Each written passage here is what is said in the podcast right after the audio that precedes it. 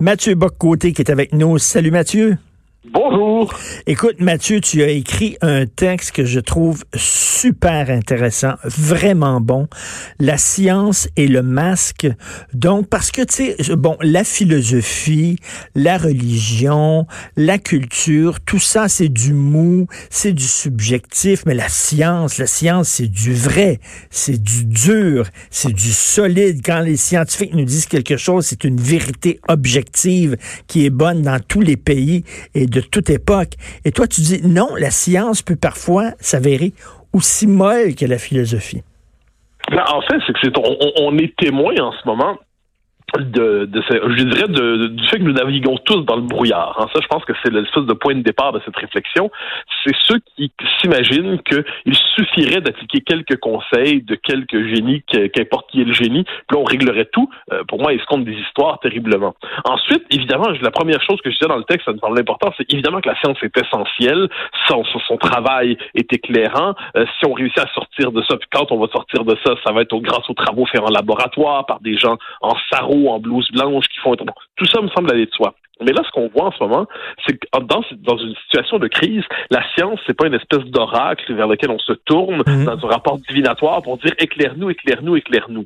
Et on voit que donc la science, qui est une entreprise par définition à tâtonnement, avec des hypothèses, des incertitudes, des hypothèses renversées. Hein, on, on, était certain d'une chose, finalement on renverse la perspective. Bon, eh bien, confronté à la crise comme en ce moment, la science euh, au majuscule ne nous dit pas quoi faire. Elle nous donne de très bons conseils, mais ce qu'on voit, c'est qu'à partir des mêmes observations scientifiques, différentes observations politiques peuvent être faites d'une manière ou de l'autre.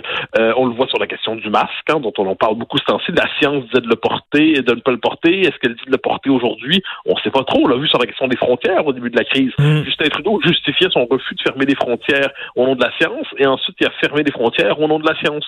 On le voit dans tout le débat sur la fameuse chloroquine, euh, l'espèce de médicament, euh, est-ce que c'est le médicament miracle dans les circonstances ou non? Euh, on en parle beaucoup. Donc moi, ce qui me frappe là-dedans, c'est que quand on parle de la science en général, euh, je, je, je, dis, il ne faut pas avoir un discours anti-scientifique, c'est toxique et obscurantiste, mais, mais il faut éviter d'y voir une forme de vérité révélée Parce et se rappeler que de nombreux conseils scientifiques peuvent découler des décisions politiques. Exactement. Et écoute, le, sur la chloroquine, par exemple, l'hydroxychloroquine, plus que je lis là-dessus, Mathieu, plus je suis perdu parce qu'il y a des gens des deux côtés là qui, me semblent censés fonder des, des gens sérieux. Il y a des gens qui vont dire oui, c'est très bon, c'est pas un médicament miracle, mais c'est vraiment le meilleur qu'on a actuellement.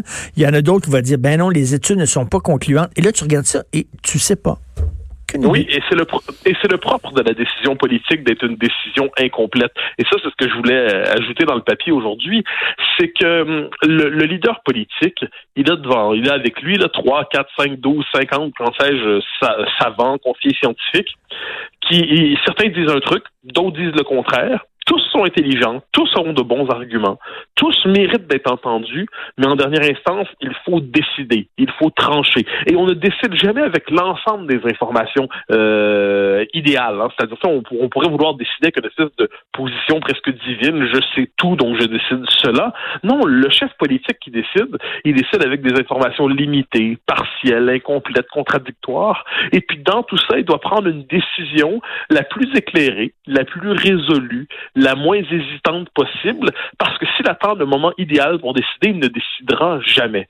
Et là, c'est pour ça que la crise, de ce point de vue, contrairement à ce qu'on dit, on ne doit pas mettre la science au pouvoir. Elle doit nous éclairer, évidemment, sans le moindre doute, mais elle nous rappelle l'importance vitale de leaders politiques qui sont capables de faire appel à cette, cette espèce de petite boussole euh, bizarre mais nécessaire qu'est l'intuition, qui ont cette capacité de décider en se disant, bon, avec les informations dont je dispose en ce moment, je sais pas tout, mais, mais je pense que cette décision là, c'est risqué et j'engage ma responsabilité devant mais reste, mais reste comme citoyen, on s'accroche à la science parce qu'on se dit la science, c'est la vérité, c'est la vérité. Et là, quand tu vois que d'un côté, on nous dit euh, portez le masque et de l'autre, on nous dit ne portez pas le masque, le citoyen dit, ben, coudon, finalement, la science est aussi subjective que l'art et que la culture. Donc, j'entends des imbéciles dire, ben, vous savez, l'idée que la Terre est ronde est une théorie parmi tant d'autres. Oui, ben voilà, voilà pourquoi il ne faut pas. C'est pour, ça que j'ai que le discours anti-scientifique est obscurantiste.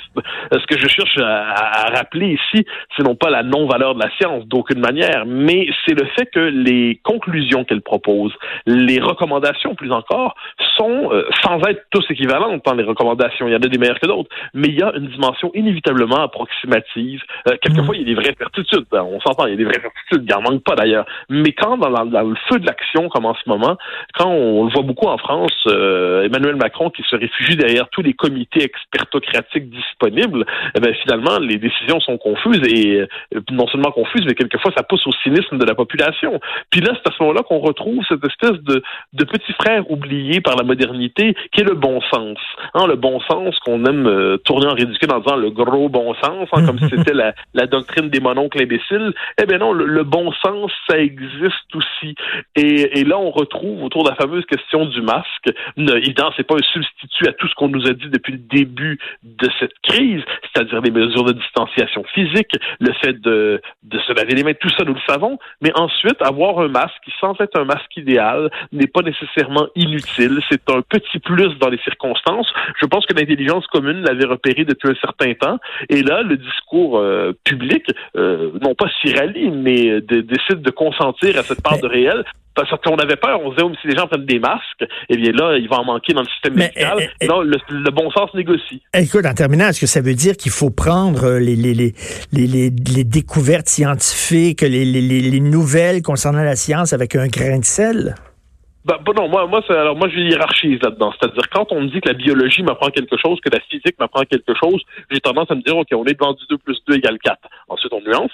Euh, et plus on se rapproche des sciences sociales, plus j'ai tendance à douter et à multiplier les points d'interrogation. Et qui, quand, quand à la fin, on nous explique en sciences sociales qu'il n'y a pas de différence entre l'homme et la femme et ce n'est qu'une construction psychologique ou une construction sociale et idéologique due au patriarcat, puis on me dit que c'est au nom de la science qu'on me dit ça, je veux dire, ce bout-là de la science, je le nommerai idéologie. Et ensuite, quand, quand on est devant du vrai travail scientifique, je l'écoute, je conserve mon jugement, mais je l'écoute en sachant me, soumettre aux bonnes autorités, tout en sachant que le leader politique entend des autorités contradictoires et doit trancher à travers tout cela. En tout cas, un sacré bon texte parce que vraiment, je lis beaucoup sur, bien sûr, sur la pandémie, euh, et mais cet angle-là sur la science et ce regard sur la science, je l'avais pas encore lu. Donc, j'invite les gens à lire ton texte, La science et le masque.